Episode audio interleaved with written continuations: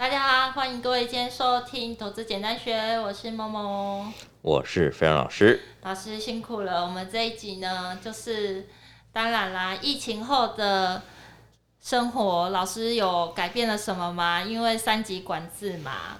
我觉得。你增加了哪些癖好？每天早上跟吴博义跟福肯打打招呼啊。吴博义是什么啦？吴伯义就是吴伯义啊。哈，是哦，他叫吴伯义，我都不知道，我只知道熊猫吴伯义。原来好，那还有呢？还有其他活动吗？还有其他活动啊？看股票啊。看股票不是本来的 本来的癖好了吗？还有不能跑法说啊，对啊，都转成线上法说啊。在线上听，嗯，哎、欸，还省钱呐、啊！哦，真的省很多，不用油费，都不用停车费。对呀、啊，嗯，然后又省时间。太完美了，真的。然后还有时间可以打电动。打了什么电动？打了什么电动哦？对，还不小心带我飞了。打了二十年来回味已久的电动天堂的天堂，我好感谢飞勇老师哦。其实天堂是我十八岁玩的，我没有想到我三十八岁还可以再玩一次天堂，而且还打得这样子哦，眼花金星这样子。但是我真的觉得说，哎、欸，这一波的宅经济老师没有做到吼。宅经济涨的是游戏类股啊，可是游戏类股只只涨一下下而已啊，不强啊，海运最强啊，真的，谁能跟海运三雄比？好，那其实呢，老师在家看新闻，在家上法说，呃，听法说之外，那其实会不会有差别？就像说你去实体市场听的话，其实还可以私底下去旁听一些董事长啊、财务长或者是。副总一些的讲法跟经验不会公布在一些新闻上面的资讯外，那线上法说会这样的差别会不会影响到对个股的了解程度呢？呃，当然一定会啊，因为基本上，呃，我想也是疫情的关系啊，有些公司本来就比较保守嘛，那加上其实法说会上面啊，我们可以看发言人的脸色讲话就知道他讲的有没有很虚心啊 啊，你在。网络上都听不到啊，因为看不到脸啊。对啊。对，那现场实体还可以，就是看一下。跟你讲，今年四月还没有解封的时候，那时候长隆法说，哦，讲的多好。真的，那一场我没去，不要再讲到那一场了。股价才多少钱？哦、啊，哭哭哭哭哭哭，我要下播。为什么？为什么不找我去长隆啊？你好像有找我去，但是我，我有找你去，你就说我要去阳明，我不要去长隆。对，好生气。好啦，所以错错过了这次赚钱机会，那也没关系。其实我觉得，呃，回归回过头来啦，那像。老师在听线上法说的话，那怎么后续再去追踪公司很重要哎，因为其实我常听线上，但是我还是有听没有懂。那有没有什么一些线上法说的一些？嗯，现在比较好的是这些线上法说，可能记者都会偷听，所以很快法说结束后新闻就出来了。哦，那新闻出来可能里面就会提到一些重点啊，嗯、你从重点里面去找一些公司呃营运相关的一个。呃的一个查证，嗯，嗯，嗯哦，那查证之后，如果有机会，那基本上你就会，你就可以看到一些蛛丝马迹啊。我觉得还是有机会，甚至现在疫情的关系啊，国际股市几乎是联动的，嗯，哦，所以你可以看到国国外在涨什么，国内也跟着涨。所以老师这一个月疫情也今天也刚好三十天出头，那老师总共听了几家？我应该只有。听我手上的，我又被不小心泄底了。老师手头上有什么就听什么，那你们听我们讲什么，大概知道老师手头上有什么。对，这样子。那当然是说好。那请问一下，老师最近的法说会听这些线上的啊，有观察到哪一些产业的吗？呃，我觉得啦，这一波里面很多电子其实都讲的还不错哦。那这一波电子其实还没有涨，电子还没涨，对啊，电子修正很久了。我记得以前是呃 Q 三是回档不是吗？因为电子很容易上半年 Q one 财报出来，那时候 Q two 都会涨完。对，可是今年是第二季所有资金都在传产，所以 电子完全没有涨哦。又是海运，我要逼。可是我可是我要告诉你一件事情，为什么会这样子？为什么？大家会说一件事情，就是。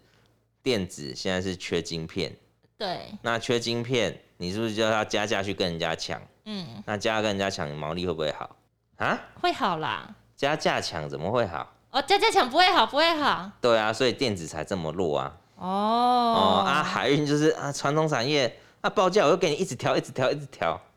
哦，哦，所以才会好啊。所以你看到那些网通类股毛利率哦，跟第一季预估起来，哇，跌破我的水准哎，我真的没想到哦，这个毛利率影响这么大，这么大，都被海运赚走了。对，以前规模经济下毛利率是直接跳升，结果现在是往下掉。对，而且都被海运赚走啊！再强调一次，而且听说还有一些公司跑去买海运的股票，这样。嗯哼。对啊，他可能买海运股票赚钱已经大于他可能今年的收入了，真的获利了。可是我觉得这有一点变态。不会啦，还好啦。不开心。那我觉得说好，那其实像在听线上法说会，其实有时候也会比较保守。那有些营收开出来会比较乐观，嗯，那对，那像现在啊，最近呃还有一些报道一些绿能政策，像世纪钢，老师有去听这个东西吗？有啊，真的哦，老师来小小的透露分享一下。你想知道什么呢？